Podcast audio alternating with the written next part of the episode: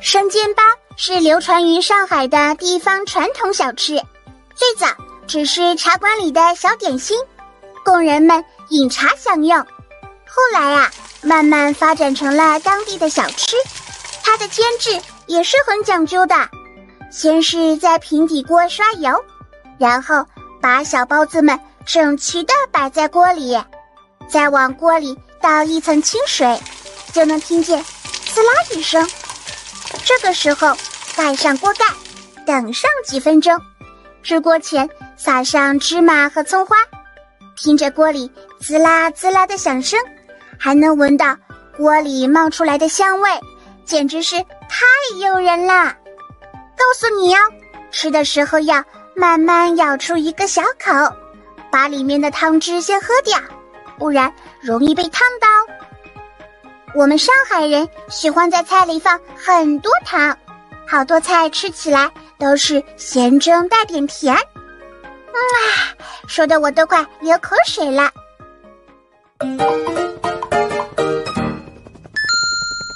吃完我们上海的精致美食，接下来呀，带大家去看看我们的精致手艺。来来来，再看这里，我们眼前的这些。惟妙惟肖的小人，都是用平时吃的面捏出来的，是不是很不可思议？告诉大家哦，这个叫面塑。在上海，海派面塑已经有上百年了。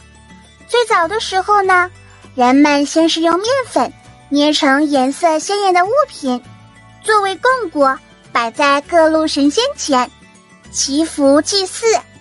后来。面塑不再单单是食物，慢慢演变变成了单纯的民间工艺。相比于北方面塑的造型夸张，海派面塑更加精致优美。你可别小看这小小的面人，它的制作可是很讲究的。光是原材料就有很多种：白面粉、糯米粉、盐水、蜂蜜等等。制作工具的使用方法也多达八种，你看这些面人，表情丰富，衣服也很飘逸灵动，好像真的被人施法定住了一样。这么多面塑人物聚集在一起，场面非常宏大壮观吧？除了面塑，还有海派剪纸、花灯、黄杨木雕，也是栩栩如生。沪剧也是上海的一大特色呢，小明珠推荐大家去听听。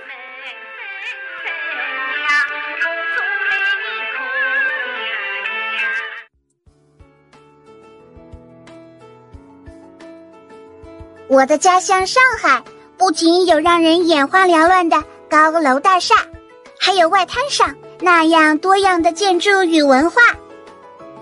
在这里有老式的弄堂。也有新的时尚街区。好啦，逛了这么久，不知道大家对我的家乡有什么感觉？欢迎大家来上海做客哦！